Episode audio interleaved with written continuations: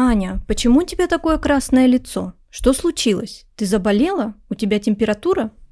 Нет, я здорова. Просто я только вернулась домой. А на улице холод, мороз. Я замерзла. Терпеть не могу зиму. Как так? Ведь зимой так весело. Можно кататься на лыжах, кататься на коньках, на сноуборде, играть в снежки, лепить снеговика и строить снежные замки, кататься с горки на санках, а иногда просто на пластиковом пакете. На пластиковом пакете. Помню такое. Саша, а на чем ты катаешься зимой? Сейчас мне некогда кататься. Я много работаю, но вот в детстве я каталась на аргамаке. А расскажи нашим слушателям, что такое аргамак? Ну, на Камчатке так называют снегокат. Это как санки, только с рулем и даже тормозами. Очень крутой. В детстве я его так любила. У меня был красный аргамак, но его, к сожалению, украли.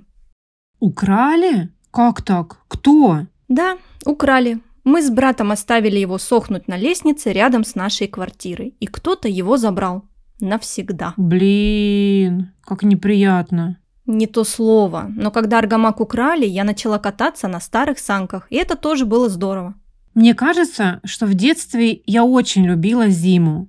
Ведь действительно, столько всего интересного можно делать на улице зимой.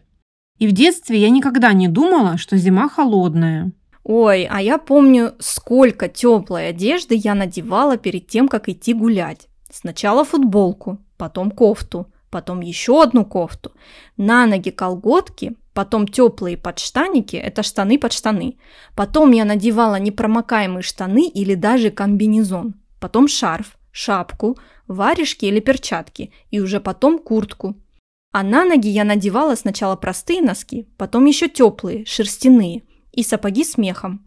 А иногда, чтобы ноги не промокали, я надевала пакеты на носки, а потом уже сапоги. Хм, ты была как капуста. Друзья, так говорят, когда хотят сказать, что на человеке много-много слоев одежды, как у капусты листьев. Кстати, я люблю пирожки с капустой. Ты голодная, что ли? Ну так, немного. Давай запишем подкаст, а потом пойдем поедим. Я сегодня приготовила борщ и салат оливье. Вау, отлично! Я подожду. Давай продолжать подкаст.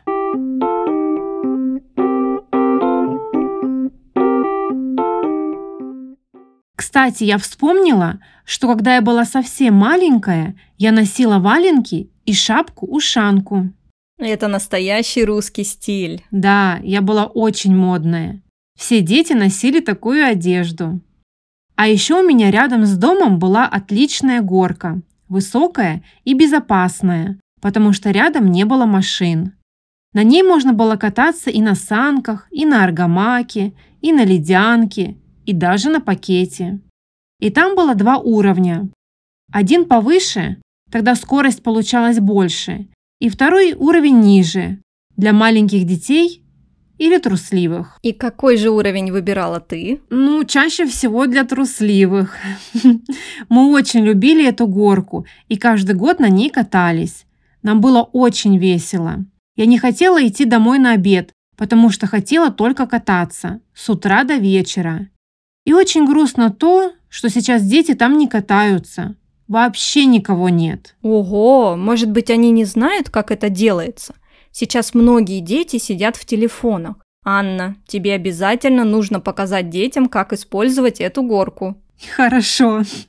Тогда мне нужен пластиковый пакет, потому что у меня нет ни санок, ни аргамака. Я дам тебе пакет. О, я знаю еще причину любить зиму. Зимой можно пурговать. Точно, я обожаю пурговать.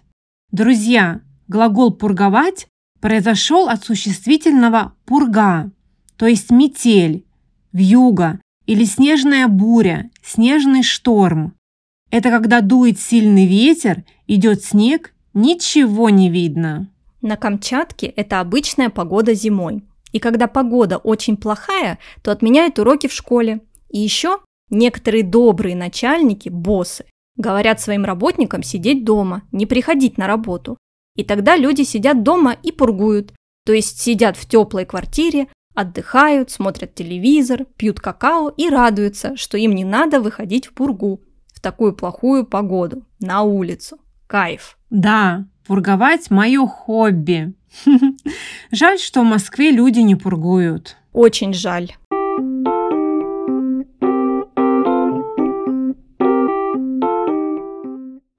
Кстати, я вспомнила еще один повод любить зиму. Тебя прямо не остановить сегодня. Ты стала амбассадором зимы? Ты хочешь мне ее продать? А ты купила бы? Слушай, ведь зимой мы же празднуем Новый год. Точно! Как же я забыла про свой любимый праздник. Вот. А что тебе в нем так нравится? А что в нем может не нравиться? Это же и подарки, и елка, и сладости, и вкусная новогодняя еда. А еще фейерверки и красиво украшенные улицы. Новый год – очень атмосферный праздник. Это точно. Я очень скучала по русскому Новому году в Японии. Почему? Разве в Японии не празднуют Новый год? Празднуют, но он же совсем другой.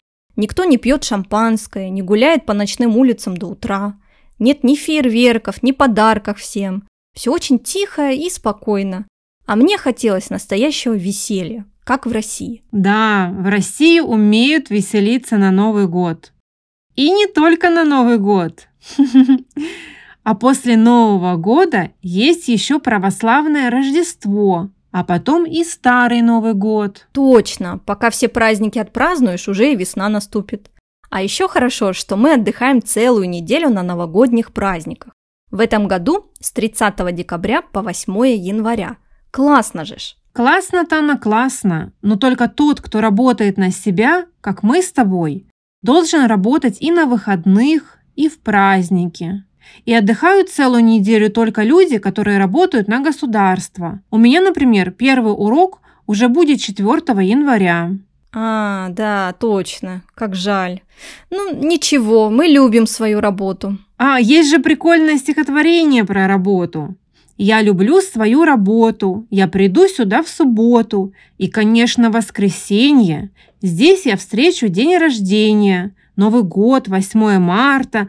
Ночевать здесь буду завтра. Анна, остановись. Давай лучше расскажем нашим слушателям про новогодние праздники. Саша, теперь остановись ты. Давай сделаем это уже в следующий раз. Я очень хочу твоего борща и салата оливье. Ладно, давай закругляться, то есть заканчивать. Всем пока и отличных новогодних праздников. А нам с Сашей приятного аппетита. Пока-пока.